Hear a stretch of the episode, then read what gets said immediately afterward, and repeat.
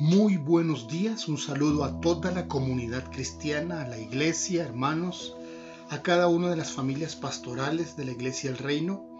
Dios les bendiga.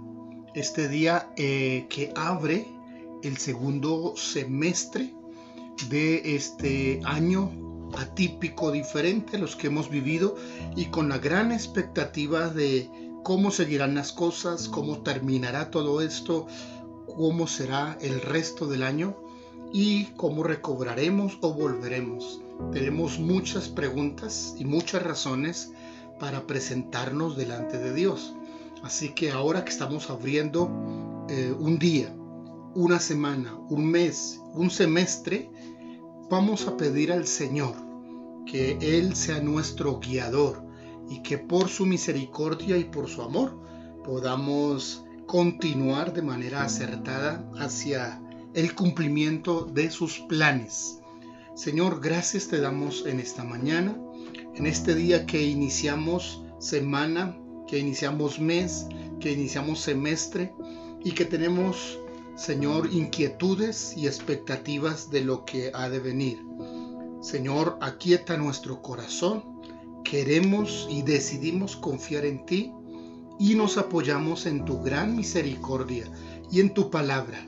Señor, tu palabra nos alienta y nos anima para confiar en ti y eso decidimos hoy, acercarnos, encomendarnos en tus manos y esperar en tu gran bondad y en tu inmensa misericordia. Ayúdanos Dios de amor, guíanos con tu gracia. Aquieta el corazón de aquel que está angustiado, que está temeroso, que está afanado de lo porvenir. Señor, ayúdanos, depositamos en ti nuestro corazón y nuestra confianza y decidimos caminar paso a paso de lo que tú nos traerás en esta segunda parte del año en el nombre de Jesús. Amén. Bien, continuamos con los proverbios. Abrimos hoy el proverbio número 13 y allí vamos a encontrar un contraste entre el que hace lo correcto y el que no lo hace, el que habla bien, el que habla mal, y cada una de estas verdades que contrastan. Para el estudio, para el devocional de hoy, vamos a tomar tres versos de este capítulo 13 de Proverbios, el 7, el 14 y el 21, que están de manera estratégica como múltiplos allí ubicados como una riqueza en este capítulo 13 el proverbio 7, el verso 7 dice, hay quienes pretenden ser ricos y no tienen nada. Hay quienes pretenden ser pobres y tienen muchas riquezas. ¿Qué es lo valioso? La verdadera riqueza. Podríamos hablar de este primer verso. ¿Quiénes son los que pretenden ser ricos pero finalmente no tienen? Aquellos que viven de las apariencias, aquellos que están afanados por conseguir más y más y más con el deseo que otros vean que ellos tienen más, solamente por eso. Aquellos que se olvidan de lo que es valioso, de lo que es importante, por afán de conseguir lo que es bienes materiales. Todo lo que logran estas personas conseguir realmente un día se acabará. No es lo valioso, no es lo importante todo lo material es pasajero. Es solamente un medio para causar un bienestar temporal, pero no es la verdadera riqueza. A eso se refiere el proverbista cuando dice que quienes pretenden ser ricos pero no tienen nada. ¿Y quiénes son los que pretenden eh, pasar sin ser vistos o que se ven como gente humilde o pobre pero realmente tienen muchas riquezas? Son aquellos que aunque no tienen bienes materiales, pero tienen el regalo de la vida eterna, tienen la seguridad de la salvación. No tienen todo pago, pero tienen la tranquilidad y pueden dormir tranquilamente, en paz, con seguridad. No comen manjares a diario, pero sí su bocado seco es en paz, es alegre, aunque sea escaso, poco o sin, sin gran eh, manjar. No tiene posesiones, pero tiene familia con quien compartir y disfruta tener su familia. Y lo mejor de estos que son pobres, pero que finalmente pretenden ser pobres y son ricos, lo mejor que tienen, la mejor riqueza es tener una relación con Dios, es tener una comunión con Dios, es su mejor riqueza.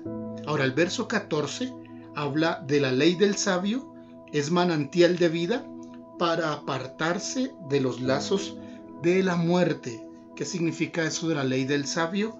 Aquel que se rige por disciplina, por normas, por mandatos y que el texto sagrado, la palabra de Dios, es su manual de conducta.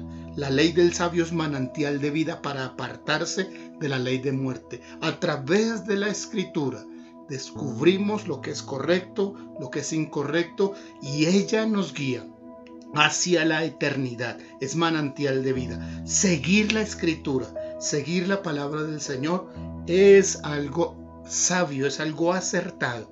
Así que es la invitación para volvernos a la palabra del Señor y a través de ella hacernos el manantial de vida. Ella nos da razones y capacidad para disciplinar nuestros deseos, para tomar buenas decisiones en el tiempo en que los debo tomar. Y finalmente en el verso 21 dice, el mal perseguirá a los pecadores, mas los justos serán premiados con el bien. No es solamente eh, la carrera pasajera que vivimos día a día, sino cómo vamos a terminar. Ese contraste entre hacer el bien o practicar el mal. Finalmente el que hace lo malo, mal va a terminar. Mas el justo finalmente, aunque tenga varios tropiezos, va a concluir bien, de manera acertada. No es lo que hoy tengo, no es lo que hoy consigo, sino es lo que, cómo voy a terminar mis días. El mal perseguirá a los pecadores, los justos serán premiados con el bien.